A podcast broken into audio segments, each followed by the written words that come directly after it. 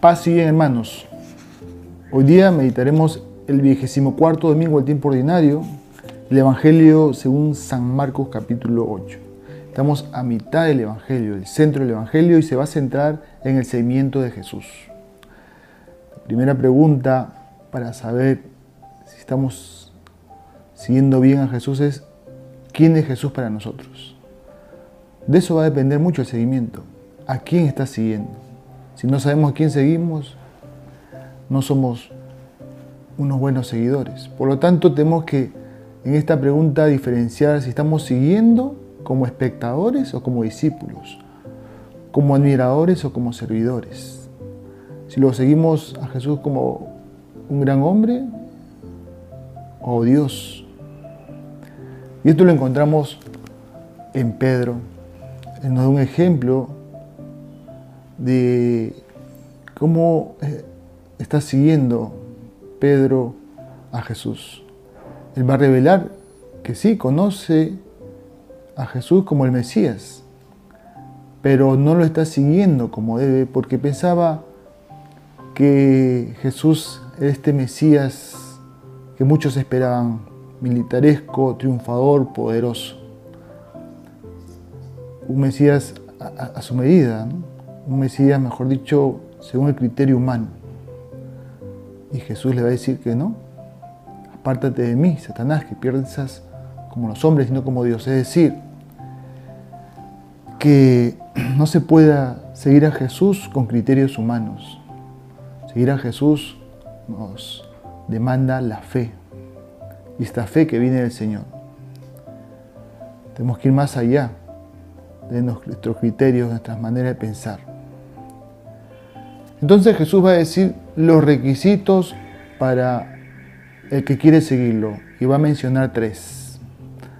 Aquí podemos ver si lo estamos cumpliendo. Primero, renunciar a uno mismo, es decir,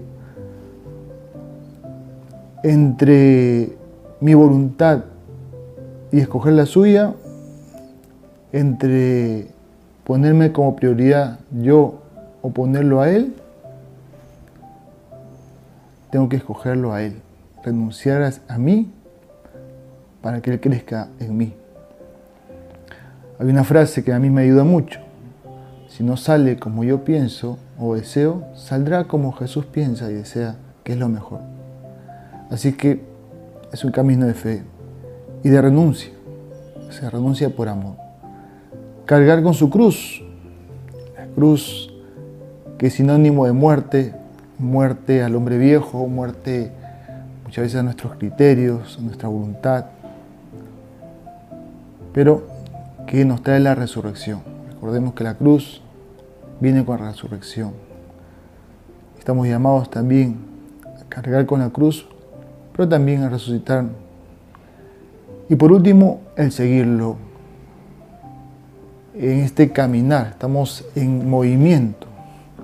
No estamos estáticos. Y en este movimiento, pues nos caemos y nos levantamos y seguimos adelante. Hay que mirar hacia adelante y seguir, perseverar.